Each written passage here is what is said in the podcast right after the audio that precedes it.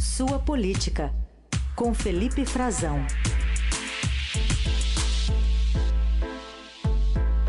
Com quem sabe bronzeado, Felipe Frazão, né? Bom dia, Felipe. Oi, Carol. Um pouquinho só, viu? Bom dia para você, Férias, bom dia pro né? Heisen, bom dia Bom dia. para os nossos ouvintes. Não estou aí, ainda não fui aí a São Paulo fazer a foto de retorno com vocês no estúdio do Eldorado, mas quero a minha também, viu? Quero programar uma viagem para ir. Talvez, quem sabe, para o próximo período de férias que eu vou tirar, porque eu- foram poucos dias aqui, mas estava com saudade de vocês, viu? Ah, a gente Boa. também. E muita coisa acontecendo nesses dias aí, né? Ontem a gente teve essa terceira via consolidada, com quatro partidos dizendo que teremos um candidato único. É, a gente até separou aqui um trechinho da fala da senadora Simone Tebet e do ex-governador gaúcho Eduardo Leite, que se encontraram, né? Conversaram sobre essa possibilidade, a formação de uma chapa. E a gente reproduz para você e para os nossos ouvintes. É importante entender que o Centro Democrático vai ter candidatura própria, sim.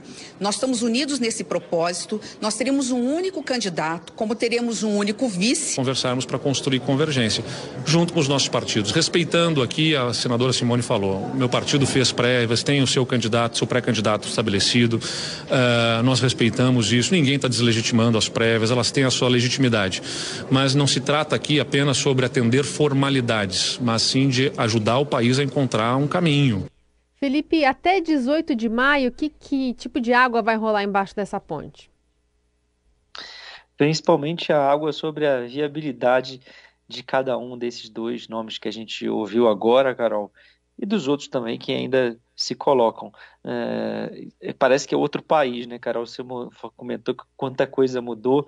Eu, eu- quando eu saí de férias e quando eu voltei, a gente tem praticamente um, um outro governo. A composição do governo Bolsonaro é completamente diferente. Nós temos eh, candidatos eh, que desistiram, alguns desistiram de desistir, inclusive, e, e retornaram ao páreo, continuam tentando, pré-candidatos à presidência da República. Ou seja, até lá isso vai continuar. Na verdade, quem se desvinculou do seu cargo político porque assim precisava para ficar à disposição, tanto para livre de amarras legais, né, jurídicas, para concorrer, vai continuar trabalhando o seu nome e vai continuar tentando encaixar eh, a sua pauta, a sua agenda, agora cada um muito mais individualmente, e outros partidos vão tentar também eh, eh, entrar nesse grupo, talvez, ou, ou tem ou- também outros candidatos que estão tentando atrair, tirar eh, algum desses dos partidos desse grupo que se reuniu ontem. O grupo é consistente, são partidos grandes, partidos eh, que têm, sobretudo, muitos recursos eleitorais, por causa principalmente da presença do União Brasil, que é o maior eh, cofre hoje, quase juntando fundo partidário e fundo eh, eleitoral, os dois fundos públicos, né, dinheiro público que os partidos recebem, deve dar cerca de um bilhão de reais, quase um bilhão de reais esse ano para as eleições. Tem o PSDB e o Cidadania, que estão formando uma federação, e o MDB. O MDB que é ainda é, o maior partido do Brasil, o mais o partido que tem a, maior quantidade de prefeitos, que está mais é, pulverizado nacionalmente, tem uma presença muito importante. A Simone Tebet e o Leite eh, são dois nomes que estão tentando agora dar uma cara para essa possível chapa da terceira via. Mas tem outros nomes relevantes que ainda estão é, no páreo, que nós não podemos é, esquecer do Sérgio Moro, que aparentemente desistiu, mas ainda vai tentar se reunir, inclusive já nos bastidores, Carol, tem uma reunião prevista dele na semana que vem, porque tem uma ala do, do antigo PSL que acha que ele pode, defende que ele seja o candidato a presidente da República, e, e a ala que veio, veio do Democratas, que tem o, o, o ACM Neto, que foi prefeito de Salvador, o Ronaldo Caiado, governador de Goiás, que são contra isso, é, resistem ao nome dele é, e vão conversar semana que vem, porque o União Brasil quer apresentar um pré-candidato também, além da Simone e do Leite. O Leite não é apresentado como pré-candidato do PSDB, porque não é mera formalidade, como ele falou, que João Dória ganhou o processo de prévias do PSDB no ano passado. O país inteiro acompanhou aquilo.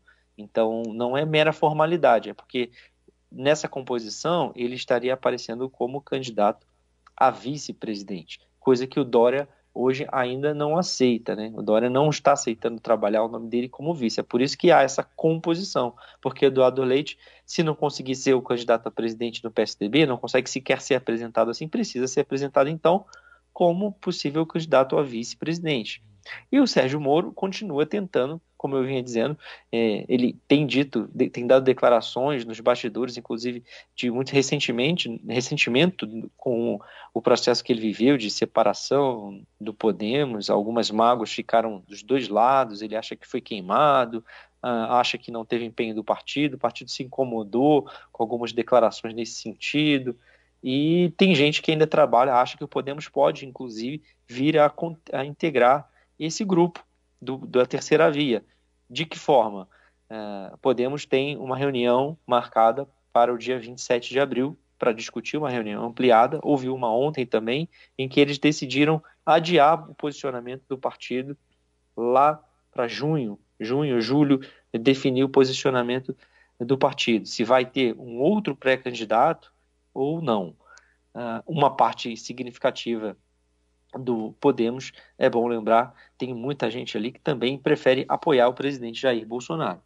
E ainda tem aí nesse grupo o PSD, do, do, comandado nacionalmente pelo Gilberto Kassab, o ex-presidente, o, o ex-prefeito de São Paulo, presidente do partido, ex-ministro, que não estava participando dessas discussões, mas ficou sem candidato, sem pré-candidato à presidência da República. Nesse momento não tem um nome, os dois que ele trabalhava uh, acabaram é, fora da, da, disputa, pelo menos por enquanto, pelo menos pelo PSD. E ele está sendo cortejado pelo Ciro Gomes, do PDT, que estava também ontem em Brasília, além do João Dória, que também estava em Brasília. É, muitos é, tucanos almoçaram ontem com Michel Temer, o ex-presidente Michel Temer, que estava em Brasília, deu inclusive uma declaração também, dizendo que acha que tem, é, tem que se levar a candidatura da Simone Tebet no MDB até o fim, a pré-candidatura dela mas a verdade é que ele não se envolveu muito nessa discussão ontem, também não tem se envolvido, assim como uma grande parte do MDB é, não gostaria de ter Simone Tebet como candidata. Ou seja, Carol, decidiram que vão se unir, decidiram que terão um candidato único, mas ainda tem muita coisa para rolar, muita água para rolar, como você perguntava, e principalmente demonstração de viabilidade eleitoral. As primeiras pesquisas que a gente já pode entrar para o nosso próximo assunto, é, não estão mostrando uma, uma grande é, lucro de dividendos eleitorais para esse, esses nomes quando a gente tira um deles da disputa. É, é isso. Vamos entrar então aqui porque saiu a pesquisa XP e PESP mostrando, por exemplo, que o presidente Bolsonaro, com a saída de Moro, ele cresceu, subiu de, subiu de 26% para 30%. A Lula ficou igualzinho, 44% na liderança.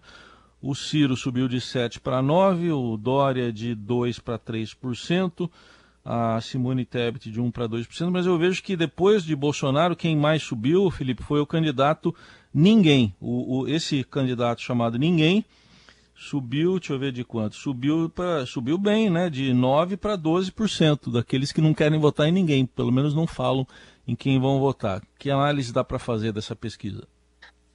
E, e, esses aí estão que nem o Bolsonaro, né?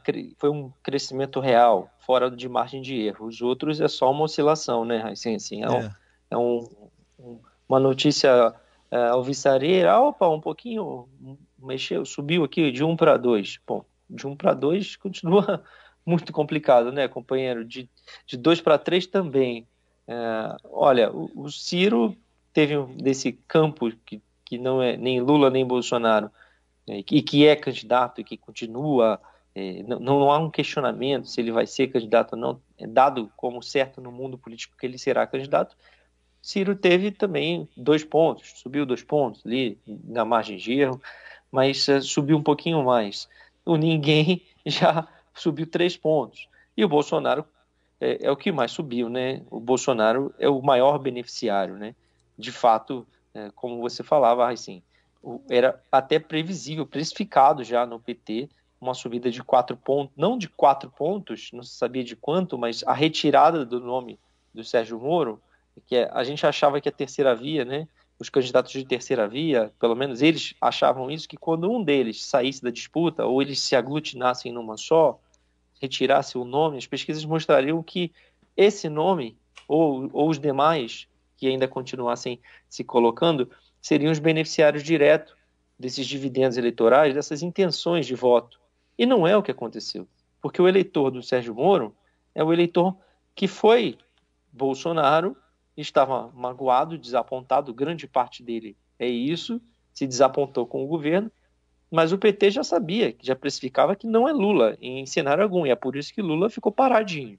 Não teve nenhuma mudança, segue líder, segue com 44% das intenções de voto, ainda 14 pontos à frente do Bolsonaro, do presidente Jair Bolsonaro, ainda em vantagem em cenários eh, de segundo turno, mas não se beneficia nada da saída do Sérgio Moro.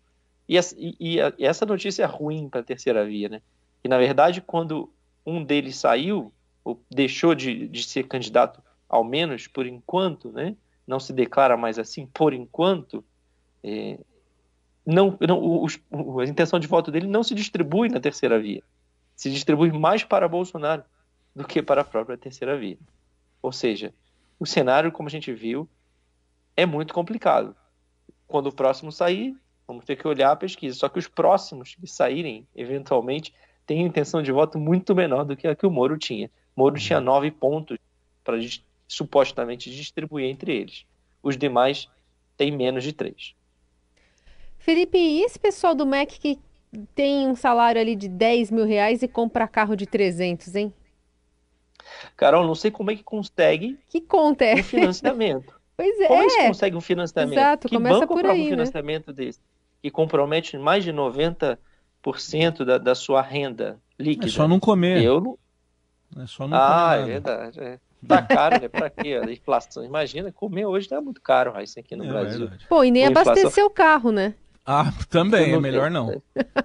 E esses aqui, real, que eu, eu não conheço muito, para chamar o pessoal do Jornal do Carro aí para dar uma consultoria para a gente, eu não, não sou especialista em automóvel, mas eu entendo que não são desses carros híbridos, elétricos, não. não. Isso aqui é combustível mesmo. Olha, é, é, é assim, é moda aqui em Brasília, é moda aqui em Brasília no funcionalismo, a gente vê muito isso no funcionalismo e também nos, nos cargos, vamos dizer, funcionalismo não só servidores estatutários, mas também de encargos comissionados, essa comprar carrão. Começa a ganhar dinheiro, ele compra um carrão, para na frente do ministério, e as coisas chamam a atenção, né, Raíssa? E foi o que aconteceu. Esses veículos de, de, de alto valor, é, SUVs, né, os utilitários, é, de mais de 250 mil reais, outro com 330 mil reais, o preço de mercado, comprados por diretores né, de um Fundo Nacional de Educação, diretores esses que são, inclusive, indicados, sustentados por partidos políticos, e que seus salários não, não teriam, uma capacidade muito baixa para pagar uma parcela de um financiamento desses carros, como a gente está vendo, porque são muito é, seriam muito comprometidos. É, dificilmente um banco daria dinheiro para alguém aprovaria um financiamento com comprometimento tão, tão alto da renda. Isso precisa ser mais bem explicado. Aliás, é, esses carrões, esses funcionários que gostam de comprar carrões quando estão em cargos com acesso e com poder de decisão sobre é, altas, voltosas quantias de recursos públicos, é, isso ficou comum aqui em Brasília nos últimos anos no governo. Comum a gente é, ter suspeitas, ouvir denúncias sobre isso. Essa está aqui no Estadão hoje, é, já devidamente identificado quem comprou o quê, por, por quanto, com qual, qual método, mas não totalmente explicado por eles. A reportagem dos meus colegas aqui de Brasília, o André Chalders, a Júlia Afonso e o Breno Pires, que já vinham é, participando também dessa cobertura que eu participei no início, antes de, de sair de férias, do MEC, do, o escândalo, os vários escândalos do MEC. Esse pode ser mais um deles. São diretores do Fundo Nacional de Desenvolvimento da Educação, que é dominado, controlado pelo Centrão. Já, eles gostam de mexer com veículo lá, sabe? Já tinham aprovado um, uma licitação com possível sobrepreço de 732 milhões de reais e que foi reduzido mais de 500 milhões de reais de desconto depois da reportagem do Estadão. Esse, uhum. essa atuação foi uma atuação foi identificada pela Controladoria Geral da, da União, a CGU, que identificou esse possível sobrepreço. É obrigação da CGU. Está aqui hoje mais um trabalho para a CGU. É obrigação da CGU também acompanhar uh, a evolução patrimonial dos servidores públicos, inclusive dos que têm cargo em comissão, cargos de confiança de qualquer natureza, mas que estão no serviço público, se é compatível ou não com a sua renda. Tá estranho isso, tá bem uhum. estranho. Eles dizem que fiz, fizeram financiamento como qualquer cidadão brasileiro, mas não, não quiseram apresentar a documentação ao jornal quando foram questionados. A CGU precisa investigar isso. Precisa investigar porque tem, inclusive, como a gente viu, é, gente de fora, pastores né, evangélicos da Assembleia de Deus do Ministério Cristo para Todos, que eram dois operadores que estavam fazendo uma farra no Ministério da Educação, e hoje, Carol e Heisen, se recusaram a aparecer no Senado, convidados que foram para dar declarações na frente do presidente do FNDL, o Marcelo Ponte, que era chefe de gabinete do Ciro Nogueira, o nosso ministro da Casa Civil, e o, um, os chefões do Partido Progressista, um dos mais poderosos ministros do governo Jair Bolsonaro, eles estariam lá hoje convidados pelos senadores para dar esclarecimentos. Se negaram. Se negaram, acabou de ser confirmado pelo senador Marcelo Castro, que está à frente da Comissão de Educação, Cultura e Esporte do Senado. Não vão aparecer. Acham que já deram esclarecimentos suficientes à sociedade brasileira, os dois pastores, Gilmar Santos e Arilton Moura. Deus está vendo, Deus está vendo. Esse Felipe Frazão, aqui sempre às terças e quintas no Jornal Eldorado. Frazão, obrigada, viu? Até semana que vem. Obrigado, um abraço a você, Carol, Raíssa, nossos ouvintes. Até lá.